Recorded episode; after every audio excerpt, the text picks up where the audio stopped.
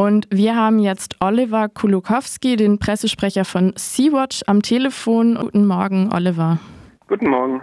Vielleicht zunächst mal die Frage, sind diese Veröffentlichungen mit all ihren Details jetzt von letzter Woche, die ich gerade schon angesprochen habe, eine Enthüllung oder sind sie eher ein Beleg für eine menschenfeindliche Praxis, die aber vorher schon bekannt war, aber eben noch nicht belegbar war? Ich glaube, sie sind beides. Also wenn man da ein paar Jahre in diesem Job arbeitet, denkt man immer, es überrascht einen eigentlich nichts mehr. Aber irgendwie setzt die EU oder europäische Staaten schon immer noch einen drauf. Also jetzt im konkreten Fall ist es ja so, dass äh, flüchtende Menschen äh, teilweise angekettet in Schächten oder defekten Toiletten illegal abgeschoben wurden. Also sozusagen, das ist dann, was man auch Pushback nennt. Und das ist natürlich ganz klar, dass da italienische Behörden absolut Recht brechen, genauso wie griechische Behörden, die da involviert sind. Und das ist aber auf der anderen Seite auch was, dass wir natürlich im zentralen Mittelmeer, wo wir vor allem aktiv sind, auch nahezu täglich, wenn wir im Einsatz sind, erleben, dass Europa eben alles tut, um Menschen zum einen ähm, davon abzuhalten, europäische Küsten überhaupt zu erreichen und so sie denn europäisches Gebiet äh, tatsächlich erreicht haben, auch einfach versuchen, diese Menschen eben wieder illegal zurückzuschicken. Neu an diesen Veröffentlichungen oder jetzt eben an den Belegen ist also in dem Zusammenhang vor allem, dass Menschen in sozusagen ja, Gefängnissen eigentlich unter Deck in Fähren, die eben von Italien nach Griechenland fahren, so gefangen gehalten werden. Genau, also es gab ja von dem äh, gleichen Recherchezusammenhang ähm, bereits im letzten Jahr eine Recherche, die belegt hat, dass es in Europa verschiedene sogenannte Plague Sites gibt, eben illegale äh, Gefängnisse, ähm, wo Menschen äh, unrechtmäßig festgehalten werden und das ist eben sozusagen das nächste Level, dass Menschen tatsächlich genauso wie sie sonst festgehalten werden, dann eben auch illegal zurückgeführt werden. Und das ist natürlich auch was, wo wir uns fragen, wer, also wo kommt jetzt der Aufschrei her? Also letzten Endes äh, haben wir jetzt in den letzten Jahren einige Verschärfungen gesehen, die natürlich vor allem Menschen auf der Flucht betreffen, die aber auch Organisationen wie uns betreffen, ähm, die im Mittelmeer versuchen, Menschen zu retten. Und letzten Endes kann man sagen, dass der Aufschrei in den meisten Fällen aus der Politik einfach ausbleibt. Also dass europäische Staaten, dass die Europäische Kommission sich da sehr zurückhält, wenn klar ist, dass Mitgliedstaaten Grund- und Menschenrechte brechen. Die italienische Regierung sowie auch das Fair-Unternehmen bestreiten ja im Moment alles, beziehungsweise es wird sich einfach nicht öffentlich dazu geäußert. Erste Urteile gegen illegale Pushbacks aus Italien jetzt seitens des Europäischen Gerichtshofs, die gab es schon 2015 und ohne jetzt so tun zu wollen, als gingen beispielsweise illegale Pushbacks nur von Italien aus, in welcher Weise hängt denn der Wechsel zu der nun ultrarechten Regierung in Italien mit eben illegalen Praktiken wie diesen und auch den Möglichkeiten der Seenotrettung derzeit zusammen? Klar, auf der einen Seite ist die politische Ausrichtung der neuen Regierung relativ offensichtlich. Auf der anderen Seite, glaube ich, muss man sich auch nichts vormachen, dass das unter der Vorgängerregierung wahnsinnig besser war. Also wir hatten davor ja Salvini von der Lega schon als Innenminister, der versucht hat, die Häfen zu schließen, was ihm auch nicht wirklich gelungen ist, aber wo es auch eine starke Kriminalisierung, eine sehr lautstarke Kriminalisierung von Seenotrettung gab, weil das eben ja auch inhaltlich so ziemlich das Einzige ist, was die anzubieten haben, also Hetze gegen Flüchtende, gegen Seenotrettungsorganisationen. Auf der anderen Seite ist es aber auch so, dass unter der Nachfolgeregierung, die vergleichsweise liberal angesehen wurde, hier deutlich mehr Schiffe tatsächlich festgesetzt waren. Und da wurde das aber mit weniger Twitter-Getöse äh, kommuniziert, sondern einfach auf eine sehr bürokratische Art und Weise. Also was die Kriminalisierung von Seenotrettungsorganisationen angeht, schenken sich leider die wenigsten Regierungen was. Was wir jetzt gerade aber sehen, ist, dass sagen mit diesem neuen Regierungsdekret aus Italien schon auch nochmal versucht wird, ja rechtlich dem Ganzen einen Riegel vorzuschieben, auch wenn sich das überhaupt nicht mit internationalem Recht vereinbaren lässt, was Italien da gerade macht.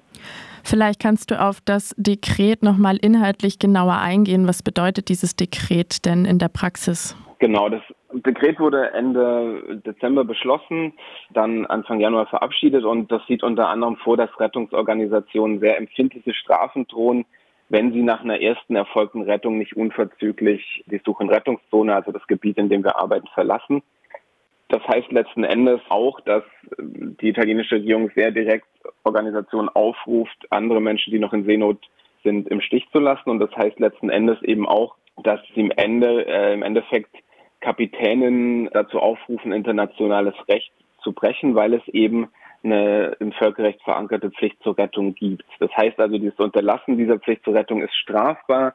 Wenn Italien sagt, nach einer ersten Rettung müsst ihr sofort nach Italien fahren, sonst bekommt ihr hier keinen sicheren Hafen, ist das einfach ein Aufruf, äh, Aufruf zum Rechtsbruch. Wie häufig bekommt ihr denn auch bei eurer Arbeit beispielsweise von Pushbacks von Menschen, die in Seenot geraten, auf ihrem Weg, denen niemandem hilft oder dann eben geholfen werden kann, mit im, im, im Arbeitsalltag sozusagen?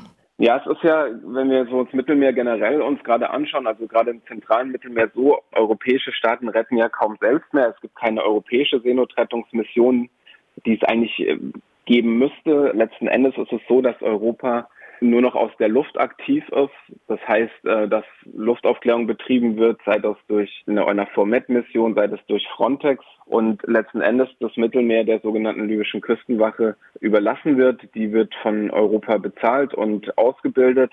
Und die ist dann letzten Endes dafür zuständig, dass die Menschen völkerrechtswidrig zurückgeschleppt werden. Das heißt, wir, Europa schafft sich da einen relativ rechtslosen Raum und darum ist es ja auch so wichtig, dass da zivile Organisationen sind, nicht nur um zu retten, sondern eben auch um Menschenrechtsverletzungen von den libyschen Partnern der EU, aber auch von EU-Staaten und Handelsschiffen zu dokumentieren.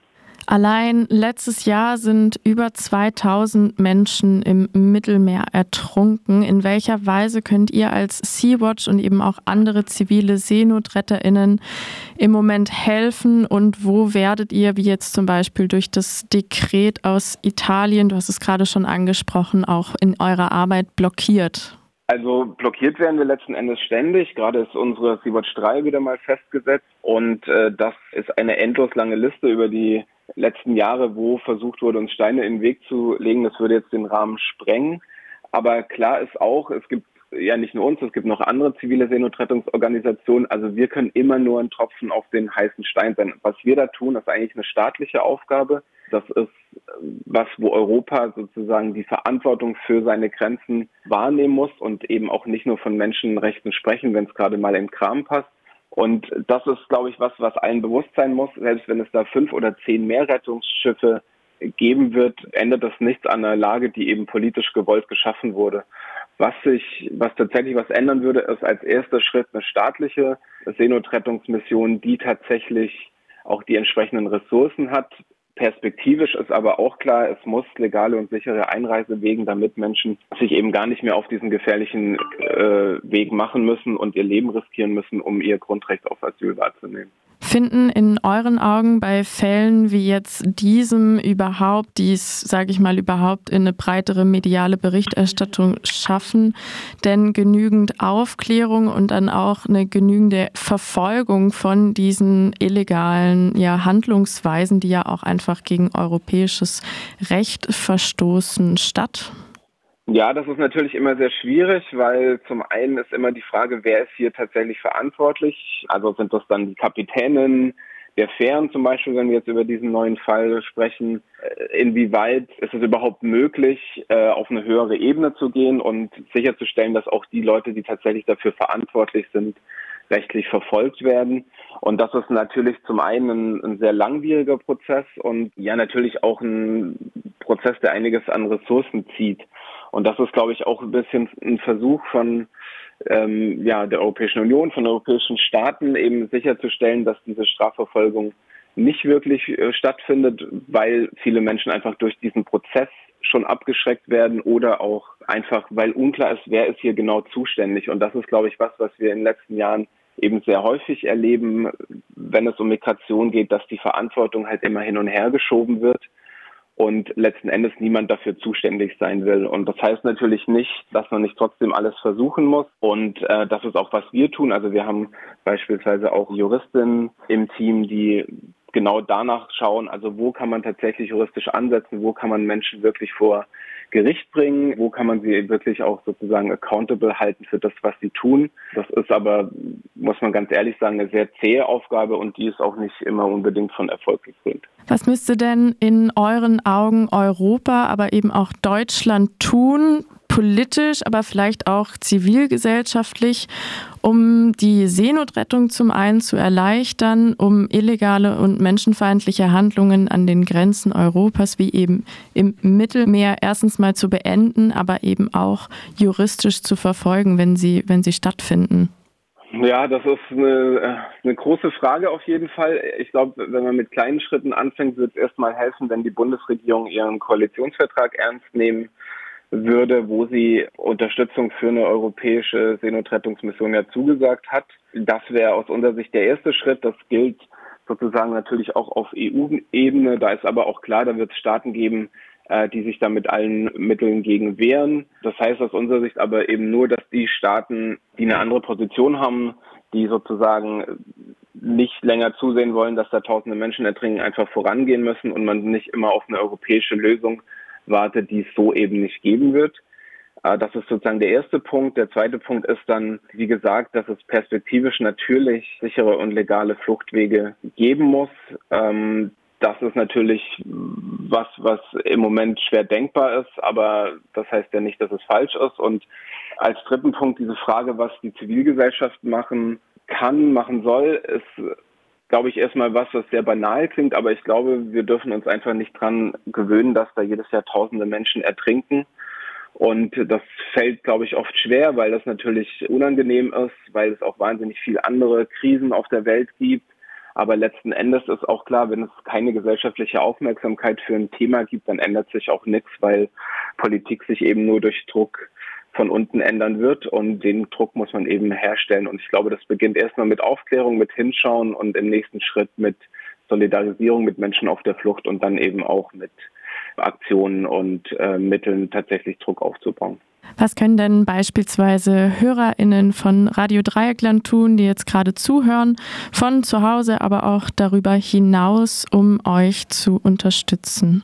Ja, ich glaube, das Einfachste ist natürlich, wir sind eine rein spendenbasiert äh, arbeitende Organisation. Das ist für unsere Arbeit zu spenden oder für die Arbeit von anderen Seenotrettungsorganisationen. Der andere Punkt ist, glaube ich, äh, anschließend an das, was ich gerade gesagt habe, sich zu informieren, auch aktiv zu schauen, was passiert da eigentlich gerade an den Außengrenzen und der andere Punkt ist einfach Solidarität zu zeigen mit Menschen auf der Flucht, mit Menschen, die geflüchtet sind, mit Menschen, die jetzt hier sind. Und das heißt aus unserer Perspektive eben auch, sich zu Wehr zu setzen, wenn man Rassismus mitbekommt, rassistische Äußerungen, Hetze und eben ja auch im Alltag das zu leben und sich nicht nur auf äh, eine Spende zu beschränken auch wenn wir uns natürlich über die freuen.